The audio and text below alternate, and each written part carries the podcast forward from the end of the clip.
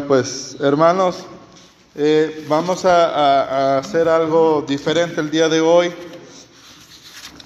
que considero que puede, puede ayudarles a, a mejorar su, con su interpretación de la palabra de Dios. Vamos a ver términos que en la Biblia este, dicen otra cosa, ¿verdad? Entonces, para eso vamos a tocar el tema de hermenéutica de manera este, pues breve. Un, una parte que se llama palabras simbólicas. Palabras simbólicas. Tengan lista su Biblia para que, y si no pueden, pues escuchen, para que podamos este, interpretar algo el día de hoy, llevar algo a nuestra mente y a nuestro corazón. Bien, vamos a empezar con la primera palabra. La primera palabra eh, en la palabra de Dios, valga la redundancia, es abeja. Y fíjense, símbolo, símbolo de los reyes de Persia. Símbolo de los reyes de Persia, quienes también en los escritos profanos o jeroglíficos son representados por esta figura, por la figura de la abeja. Ahora también, cuando ustedes escuchan la palabra abeja en la, en la Biblia, también tiene este siguiente significado, que es, a veces simboliza a sí mismo de un modo general un poder invasor y cruel. Agarren su Biblia y vamos a Isaías capítulo 7, versículo 18. Isaías 7, versículo 18.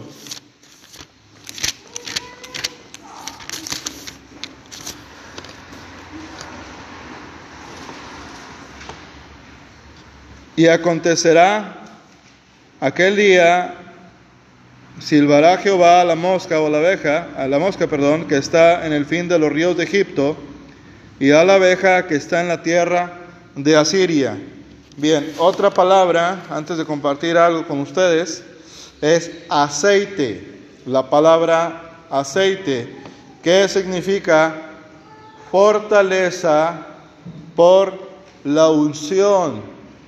Fortaleza por la unción, la palabra aceite. También de aquí la vida y fuerza que infunde el Espíritu de Dios. La voy a leer completa aceite, fortaleza por la unción, de aquí la vida y fuerza que infunde el Espíritu de Dios. ¿Y qué nos dice en la palabra del Señor? Sed llenos del Espíritu Santo, ¿verdad?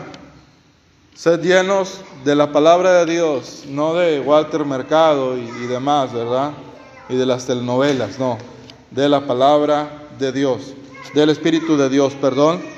Vamos a Santiago capítulo 5, versículo 14. Santiago capítulo 5, versículo 14. Hermano Joel, por favor, fuerte. 5, Santiago capítulo 5. Versículo 14.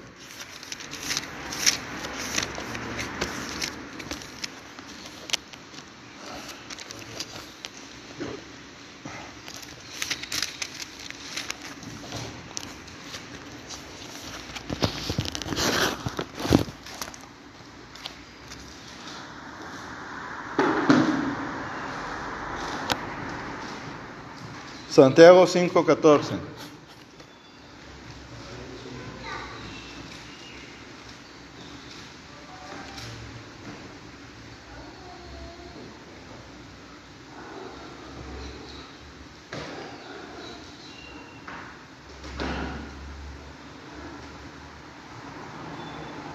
¿Está algún enfermo entre vosotros? Llame a los ancianos de la iglesia y oren por él, Aleluya. Vamos a la siguiente palabra. Adulterio. Adulterio.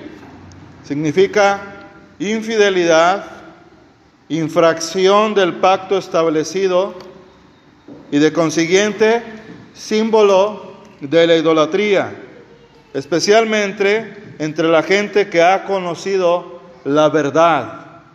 Otra vez, infidelidad, infracción del pacto establecido y de consiguiente símbolo de la idolatría, especialmente entre la gente que ha conocido la verdad. Vamos a Jeremías capítulo 3, versículo 8 y 9. ¿Cuántos alaban a Jesucristo?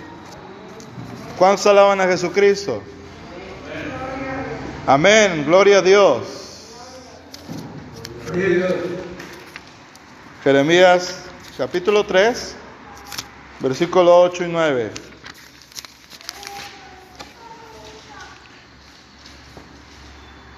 Que yo lo había visto, que por todas estas causas en las cuales fornicó la rebelde Israel, yo la había despedido y dado de la carta de su repudio. Y no tuvo temor la rebelde Judá, su hermana, sino que también fue ella y fornicó. Y sucedió que por la liviandad de su fornicación la tierra fue contaminada y adulteró con la piedra y con el leño. Amén. Ahora vamos a unas palabras más. Águila. ¿Qué representa la palabra águila en la palabra de Dios? Poder, vista penetrante, movimiento en el sentido más elevado. Deuteronomio capítulo 32, versículo 11 y 12. 32, 11 y 12.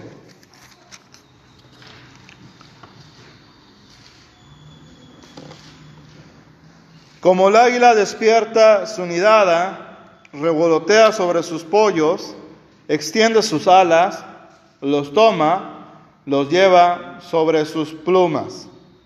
Jehová solo le guió que no hubo con él Dios ajeno. Ahora, ¿cuántos de ustedes recuerdan la parábola del hijo pródigo? ¿Pueden decir gloria a Dios o algo? ¿Cuántos recuerdan esa parábola? Amén. ¿Recuerdan el término algarroba? ¿Verdad? Cuando yo estaba pequeño, cuando escuchaba esa palabra, me, imaginaba como pepinillos, ¿verdad? Pero bueno, eso no tiene nada que ver. Entonces, ¿qué significa algarroba? Paja, nulidad, juicio del mal. ¿Cuántos de aquí ya tienen más de 10 años en Cristo? ¿Se acuerdan de un canto que dice, es Cristo la roca? Él, ¿el qué? El ancla, ¿verdad? Voy a tener café bien cargado para el próximo domingo en la tarde. Con panecito, ¿verdad? Gloria a Dios. Lo siento por los que están ayunando. Eh, yo voy a comer su ración. Gloria a Dios. Bueno, entonces, ¿qué significa ancla? Esperanza. Hebreos 6:19. Hebreos 6:19, hermano Joel. Hebreos 6:19. Gloria a Dios. Aleluya.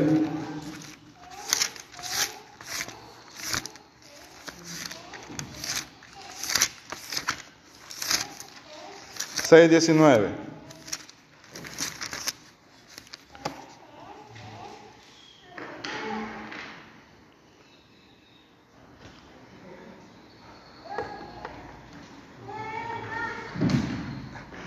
Para que sepan dónde está Hebreos, está entre Génesis y Apocalipsis, ¿verdad? Por ahí debe de estar.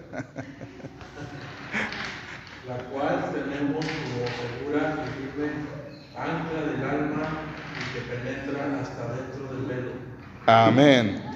Traigo la versión 909 que dice también así, porque la del hermano es 60, la cual tenemos como segura y firme ancla del alma que entra hasta dentro del velo. Cuántos alaban a Jesucristo.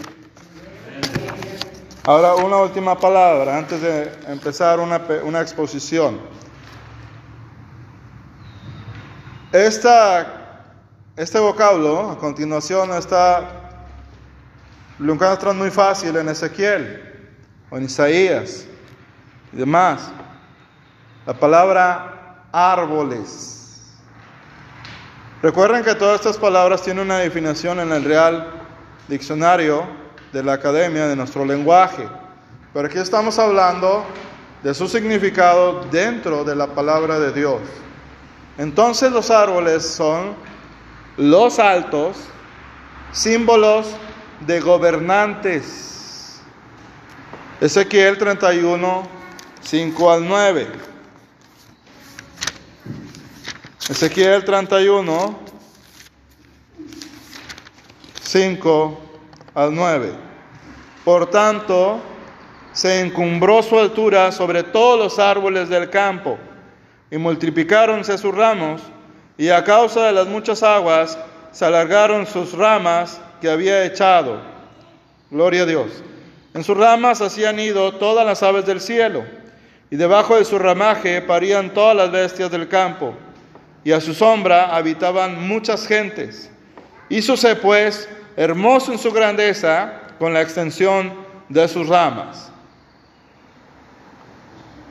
porque su raíz estaba junto a muchas aguas. Los cedros no lo cubrieron en el huerto de Dios. Las hayas no fueron semejantes a sus ramas, ni los castaños fueron semejantes a sus ramos. Ningún árbol en el huerto de Dios fue semejante a él en su hermosura. Hice lo hermoso con la multitud de sus ramas, y todos los árboles de Edén que estaban en el huerto de Dios tuvieron de él envidia. Ahora, los árboles bajos, símbolos o símbolo del pueblo común. Apocalipsis 7, versículo 1.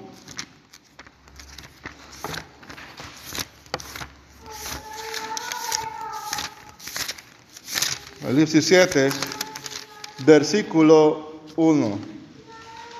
Y después de estas cosas vi los cuatro ángeles que estaban sobre los cuatro ángulos de la tierra, deteniendo los cuatro vientos de la tierra, para que no soplase viento sobre la tierra, ni sobre la mar, ni sobre ningún árbol. Por último, le vamos a dejar esta, muy sencilla. La palabra arca significa qué? ¿A quién simboliza?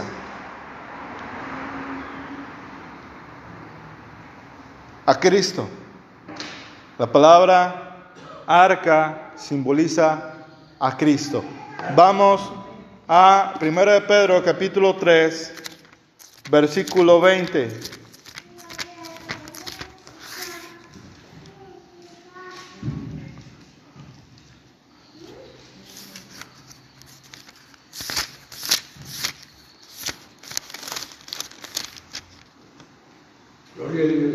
Los cuales en otro tiempo fueron desobedientes, cuando una vez esperaban la paciencia de Dios en los días de Noé, cuando se aparejaba el arca, en la cual pocas, es saber, ocho personas fueron salvas por agua. Gloria a Dios. Hebreos 11:7, con eso terminamos. Este, esta exposición de palabras simbólicas. Hebreos 11, versículo 7. Por la fe Noé, habiendo recibido respuesta de cosas que aún no se veían, con temor aparejó el arca en que su casa se salvase, por la cual fue condenado al mundo y fue hecho heredero de la justicia que es por la fe. Aleluya. ¿Cuántos alaban a Dios? Nada más Dios, ¿verdad? ¿Cuántos alaban a Dios? Hágale pesado el trabajo del diablo. Glorifique al Señor. Vamos a hacer una pequeña exposición porque es necesario orar, ¿verdad? Vamos a abrir nuestra Biblia en el Salmo 112.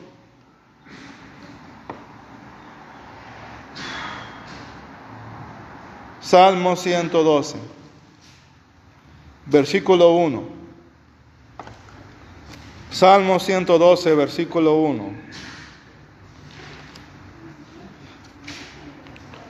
Bienaventurado el hombre que teme a Jehová y en sus mandamientos se deleita en gran manera.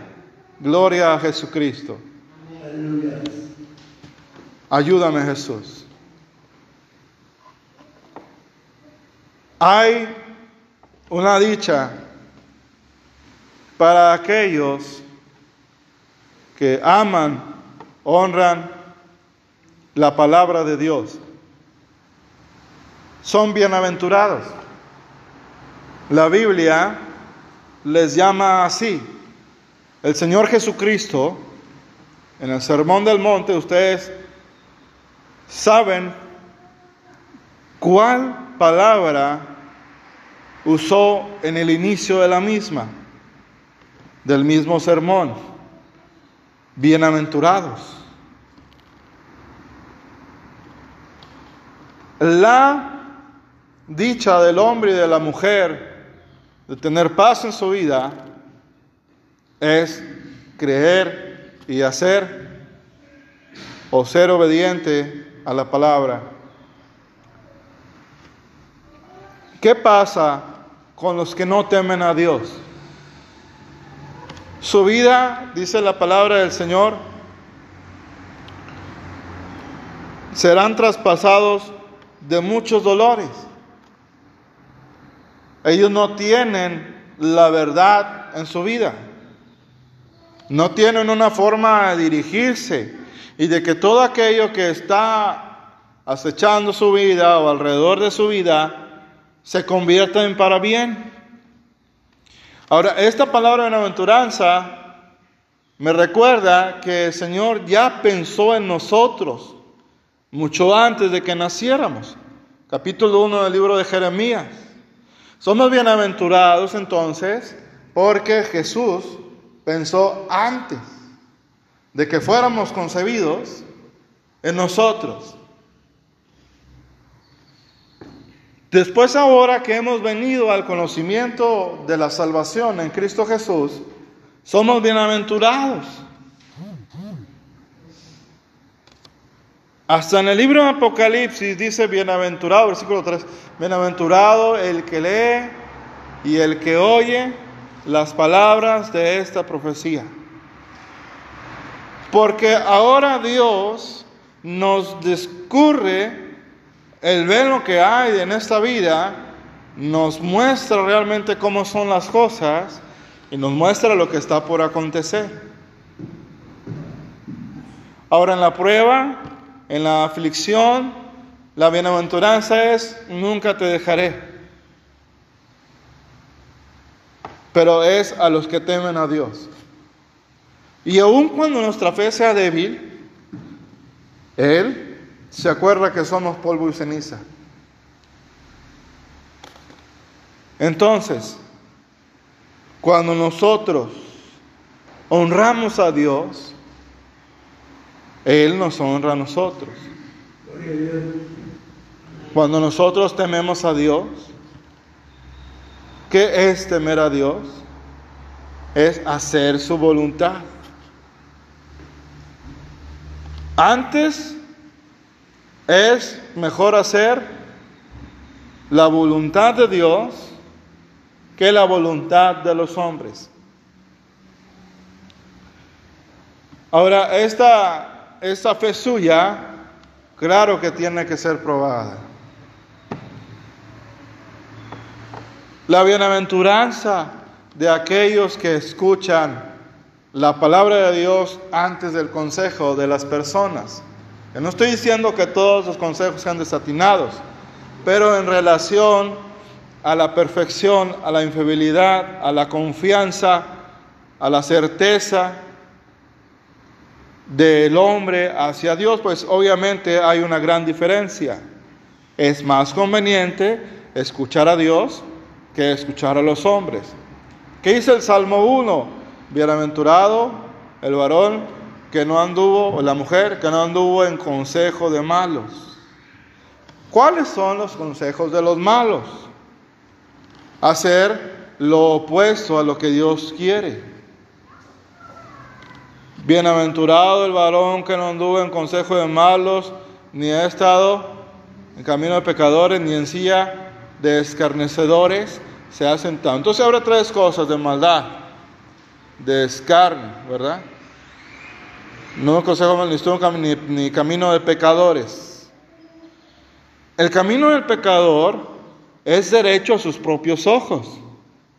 Entonces ahí revelan que no hay Dios en su vida, como lo dice el libro de Romanos, y por lo tanto su pensamiento siempre está encaminado hacia el mal.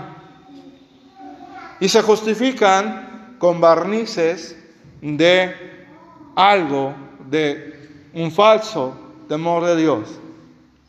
Temor de Dios no es ir a misa todos los domingos. Temor de Dios es vivir todos los días para Él. Ahora nos dice la dicha de contemplar y de leer la palabra de Dios todos los días, sino que en la ley de Jehová, Salmo 1, sino que en la ley de Jehová está su delicia. Una pregunta que usted y yo nos debemos hacer siempre, el día de hoy, ¿en dónde está la delicia de mi corazón? ¿Qué pasa cuando nosotros empezamos a alejarnos de la palabra y de la oración, empezamos a menguar. Pero cuando estamos en, en constante contacto con la palabra de Dios, cuando nos esforzamos y luchamos con nuestra carne, porque a la carne no le gusta la fe en Dios. Y recuerden que el término carne se refiere al alma. El alma siempre está deseando cosas opuestas a Dios. El vivir en puras vacaciones, no hay de malo irse de vacaciones. Depende qué tipo de actividad vaya a hacer. Pero el alma siempre tiende a buscar el placer. Y la palabra del Señor nos dice que la delicia de aquel que tema a Dios es su palabra. Oiga, qué hermoso se siente cuando se lee, se estudia, se medita, se memoriza la palabra de Dios. Por lo menos usted es sanado de sus tristezas y de sus pesares tan solo con leer la palabra de Dios. Será como árbol plantado junto a corrientes de aguas. Las corrientes de agua son símbolo del Espíritu Santo. Cuando alguien tiene una relación muy estrecha con el Espíritu Santo, todo peso de pecado, toda tristeza, todo agobio, toda ira, toda este, maledicencia, se va destruyendo, porque la unción del Espíritu de Dios, o la unción del Santo, que es Jesucristo, destruye todo yugo y toda atadura en nosotros. El temer a Dios es hacer su voluntad, vuelvo a insistir. Ahora fíjense, en el Salmo 112, y en sus mandamientos, ¿qué es mandamiento? Es una orden. Los mandamientos de Dios son para que el hombre y la mujer tengan vida. Cuando el hombre y la mujer practican los mandamientos de Dios, su vida se prolonga. Largura de días. Cuando los hombres y las mujeres no practican la palabra de Dios, sus días se acortan. Y si son días largos, son llenos de insatisfacción, de pleito, de ira, de contienda, de vaciedad, de frustración, de decepción, de amargura, de rencor, de infelicidad. Porque a pesar de que tengan lo material, su alma necesita la palabra de Dios. Ahora, dice el Señor Jesucristo, mi yugo es fácil y ligera mi carga. Solo aquellos que se someten a Dios como dice la carta de Pedro, someteos pues a Dios, resistid al diablo y huirá de vosotros. Solo aquellos que se someten y están dispuestos a negarse a sí mismos van a ser dichosos, porque es mejor confiar en Jehová que en mil hombres. La palabra de Dios es más pura que cualquier otro texto que el humano conozca. Y hay una gran diferencia por la cual somos dichosos en cuanto a la lectura y la posesión en nuestras manos de una Biblia. La palabra de Dios dice, mis palabras son espíritu y son vida. Aleluya. ¿Cuántos han estado desanimados, tristes y cualquier estado emocional? Tan solo de agarrar la Biblia y de leerla. Díganme ustedes si no, empiecen ustedes a entrar fuerza, ánimo, gozo, esperanza, ¿verdad? Porque las palabras del Señor son espíritu y son vida. Entonces, son bienaventurados los que invierten su tiempo en leer la palabra, en creer la palabra, en honrar la palabra y hacer la palabra de Dios. Un hábito y pan de todos los días, porque escrito está, no solo de pan vive el hombre, sino de toda palabra que sale de la boca de Dios. Todos tenemos una tentación en la cual podemos caer, que es dejarnos llevar por la cotidianidad, por las cosas de todos los días. Hay que pedirle al Señor disciplina para escoger un horario, un momento en el cual nosotros vamos a estar con el Señor todos los días. Hermanos, es muy fácil caer en la rutina. Pero si usted inicia el día, que es lo mejor, alabando a Dios, diciendo, Señor, aquí estamos, glorificándote, verá qué gran diferencia va a haber en su vida. Va a luchar primero, porque la ansiedad y el afán son dos enemigos muy recurrentes en la humanidad. Pero cuando nosotros nos montamos en sentido figurado y decidimos honrar a Dios, vamos a luchar, porque el enemigo va a empezar a decir, se te va a hacer tarde, no vas a completar el tiempo. Mejor hazlo más tarde y más tarde ya no haciendo nada. Pero si uno persevera en ese tiempo, va a ver que ni es tanto y Dios se glorifica en su vida. Y usted será bienaventurado y bienaventurada porque el Señor Jesús le dijo a María, ella ha escogido la mejor parte. Se gozan en escoger la mejor parte. Valió la pena haber luchado con nuestra carne, con el desánimo, con los pleitos, con todas tantas cosas para estar aquí en la casa de Dios. De seguro que usted se va a ir diferente. No porque lo digo yo, sino el Señor.